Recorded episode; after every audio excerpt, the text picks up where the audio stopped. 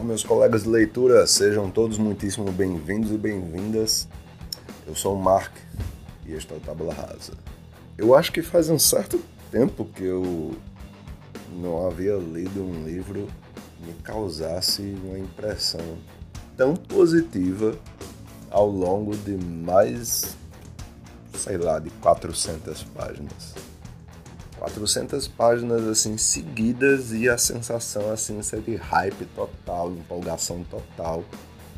Fazia muito tempo que eu não sentia isso. Eu, assim, eu, pelo menos não me recordo de uma das minhas últimas leituras ter causado isso. Acho que a, a última foi Sentimentos Conflitantes, como eu costumo dizer por aqui. Bom, de todo modo, é, esse livro eu comentei ele recentemente, né, na, no Instagram. Para quem ainda não segue o Instagram, é Tabula Rasa Cast, Tabula Rasa C-A-S-T no Instagram. E vamos lá. Vamos trocar aqui algumas palavrinhas sobre esse livro que é maravilhoso. Exidium, o Exidium, de Gabriel G. Sampaio. Pelo nome, né?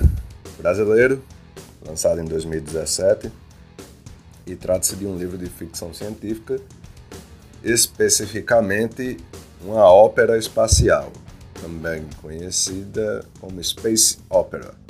Para quem não sabe o que é uma ópera espacial, Jornada nas Estrelas, Guerra nas Estrelas, vulgo Star Wars, é, coisas dessa natureza.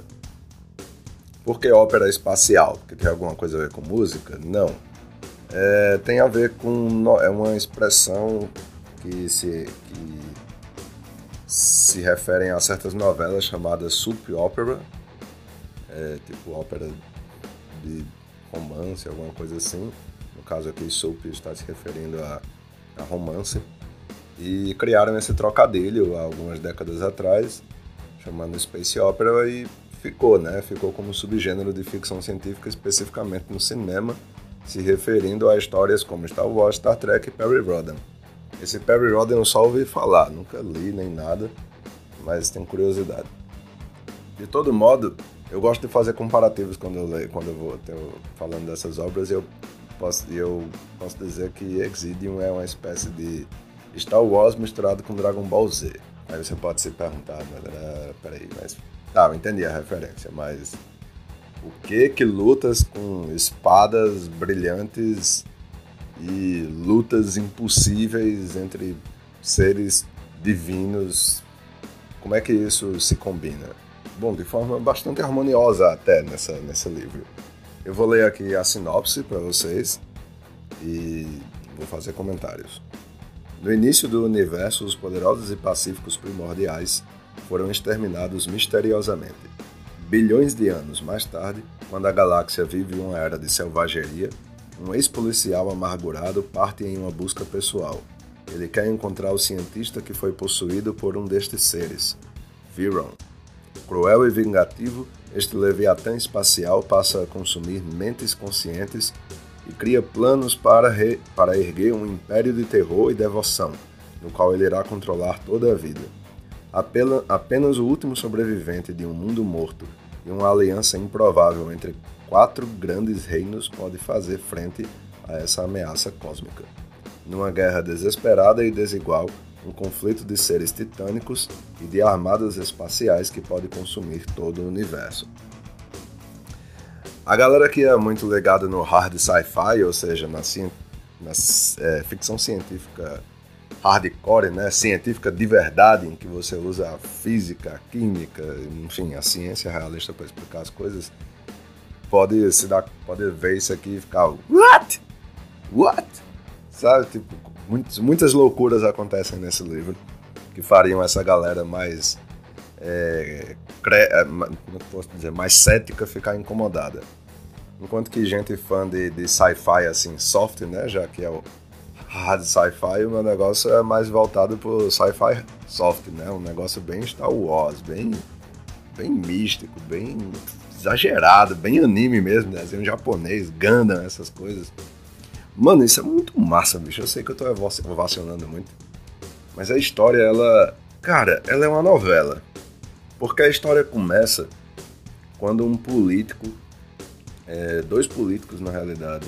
Um deles um cientista e o outro um ex-delegado de uma força policial, eles descobrem uma espécie de encontro clandestino no topo de uma torre em uma das luas do planeta Actídia, do reino de Actídia.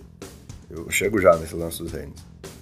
E quando eles estão lá, eles se deparam com outro político de uma junta nobre daquele reino, realizando uma transação ilegal com os contrabandistas, em que ele está pegando um artefato lá, milenar, e esses dois políticos tentam intervir. É, um deles pega esse artefato e o que, o que era antes uma emboscada que acaba virando terrivelmente é, mal contra esses que tentaram emboscar os outros, né? Eles foram emboscar e acabaram emboscados. Muda totalmente de prumo quando o artefato transfere para a pessoa que pegou ele, no caso, um dos políticos que foi lá tentar acabar com o encontro clandestino, é, acaba transformando ele numa espécie de louco. Louco. Ele pega e a essência que tinha dentro desse artefato, que é uma ânfora, é, transfere para ele a consciência de uma entidade é, milenar, primordial, como diz na sinopse, e ele basicamente destrói a lua em que eles estão. E o, o traidor lá, o político traidor da Junta Nobre, e o outro político lá, que o ex-delegado, conseguem se safar no último instante e esse ser primordial desaparece enquanto a lua desaba sobre o reino de Actília. Então, achou absurdo? Eu também. A diferença é que talvez você não goste do que você acabou de ouvir. Eu adoro. Sabe? no final das contas, no, no início final das contas, não. Então, esse é o, é o ponto de partida, é o start para uma crise é, interplanetária em que os quatro grandes reinos é, que, digamos assim, habitam o centro da galáxia, que são os reinos da União dos Sete Mundos, o Império Christ, é, Magna e o Reino de Actília, que são os, três, os quatro grandes reinos, é, começam uma espécie de crise política, porque é, armas de destruição de satélites ou até mesmo de planetas já foram usadas milênios no passado. Elas são abolidas da atual, da, digamos assim, da atual política ou, ou atuais, digamos, como posso dizer, direitos interplanetários, seria tipo um código de direitos humanos. Essas armas são banidas e o uso delas é um crime gravíssimo, né? Que é passível de de crime de guerra, né? Como se fosse um crime de guerra. E então se inicia uma, uma tentativa da rainha de, do reino de, de de tentar contactar esses, esses soberanos desses, dos três outros governos e tentar descobrir o que está acontecendo, né? Além de ter que lidar com os próprios problemas políticos dela, né? Que é uma espécie de monarquia parlamentarista ou algo do tipo. É, monarquia parlamentarista. E lidar com os outros soberanos que têm os seus próprios problemas, suas próprias visões de mundo. E alguns ficam sabendo antes de, de, dos, desses detalhes da destruição da Lua, enquanto que o sobrevivente lá, o Delgado, Jayton Delgado, reconheceram a similaridade do nome com um certo Descartes. é, Para quem não entendeu, é uma referência a Blade Runner. É, ele sai em busca de uma forma de trazer de volta seu amigo que está contaminado, né? Vamos dizer assim, dominado por uma mente alienígena de bilhões de anos, né? Cara, isso é só o início. É só o início. Por que, que eu disse que é uma mistura de Star Wars com Dragon Ball Z? Primeiro porque tem esse lance do ser primordial, que o bicho é basicamente um deus.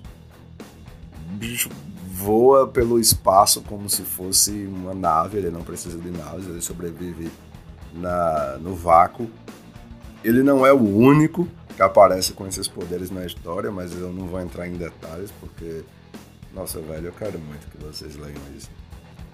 E tem o lance da, dos conflitos interplanetários, das naves que cruzam sistemas solares em fração de minutos ou horas, é, canais subespaciais por onde eles viajam na velocidade da luz ou na velocidade além da luz, um negócio assim. E apesar do reino da Actídia ser dominar apenas alguns planetas, tem tem outros reinos que dominam literalmente vários sistemas solares, tá ligado? É um negócio assim muito fora de série. Existem uma nossa, uma penca de raças alienígenas é, que tem contato entre si nessa, nessa história. E eu me senti lendo uma novela espacial. Juro a vocês. Uma novela espacial em que a cada capítulo aconteciam novas coisas e novos personagens iam sendo introduzidos e situações iam, iam se, se desdobrando.